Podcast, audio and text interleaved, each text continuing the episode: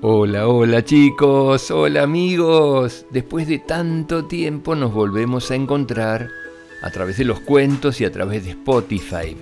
Les quiero enviar un beso muy grande a todos los chicos y las chicas que desde todo el mundo me han escrito en todos estos meses. No he estado grabando cuentos porque estamos trabajando en nuestro primer libro digital. En muy poquitos días van a poder descubrir el primer libro digital del tío Jorge. Lo van a poder descargar a través de la página web y a través de las redes. Ya le iré contando más adelante, pero está casi, casi listo.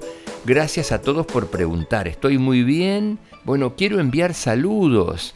Uy, hay un montón de saluditos desde todo el mundo. Gracias chicos. Muchas gracias por escribirme. Un beso enorme para José David, Samuel y Carlos Andrés que me escriben desde Guayaquil, Ecuador. Beso grande para ustedes chicos. Otro beso para Maximiliano que vive en España, es de Colombia y me pide cuentos sobre dinosaurios. Yo quisiera saber si llegó el papá a, España. Estaban esperando que llegara el papá. Así que un beso enorme Maximiliano y muchas gracias por tus saludos. Otro beso para Tomás y Jacobo Reyes Zuluaga. Son mellizos. Me escriben desde Colombia. Besos para ustedes, chicos. Otro beso para Maquieu y para Malaika. Son mellis y son de Estocolmo, Suecia. Tienen seis años. Gracias por escribir. Otro beso para Santino. Me escribe desde Chile. Beso grande para ti, Santino. Que estés muy bien. Y otro beso enorme para un oyente muy pero muy muy fiel de los cuentos del tío Jorge, para Facu. Es de Argentina, de aquí de Capital Federal.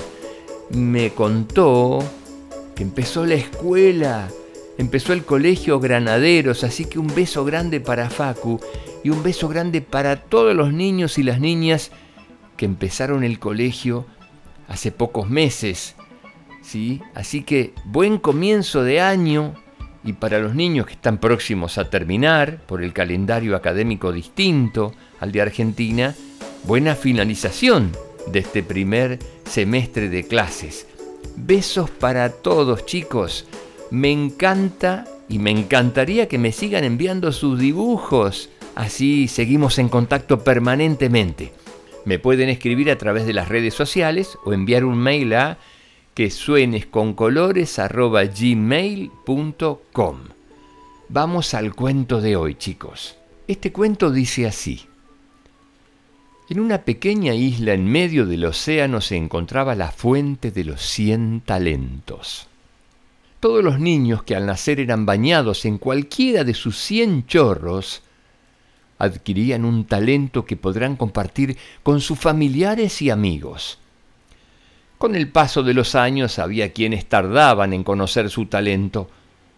Otros no llegaban a saber jamás cuál era. Pero los que lo averiguaban dedicaban gran parte de su tiempo a mejorarlo y utilizarlo en favor de los demás. Hasta que un día la fuente se secó y la gente del pueblo comenzó a asustarse. Los ancianos mucho más inteligentes que los que se creen muy listos, observaron que los que tenían talentos presumían de ellos y se comportaban de forma orgullosa y arrogante. Por este motivo, muchos habitantes del pueblo comenzaron a sentir envidia, y como el agua de la fuente nacía de las raíces del árbol de la humildad, la envidia causó que la fuente se secara poco a poco. Un día hubo tanta envidia entre los habitantes de la isla que la fuente dejó de echar agua y ningún niño pudo adquirir su talento. Con el paso de los años, la vida se fue haciendo más monótona y aburrida, ya que al no haber nuevas personas talentosas, todos actuaban de forma similar, cocinando de la misma manera, corriendo a la misma velocidad, o dibujando e inventando objetos muy parecidos. El día en el que el último vecino talentoso de la isla falleció, todos se sintieron muy culpables y aprendieron una importante lección. Debemos aceptar las diferencias de los demás sin pensar que son mejores o peores que nosotros y ayudarlos a descubrir sus talentos en vez de provocarles envidia con los nuestros. En aquel preciso momento, una fuerte tormenta de lluvia de humildad bañó a todos los habitantes de la isla, y poco a poco volvieron a tratarse con tanto amor y respeto como en el pasado. Entonces, la fuente de los cien talentos volvió a echar agua por sus cien caños que los niños que nacieran disfrutasen nuevamente de sus talentos.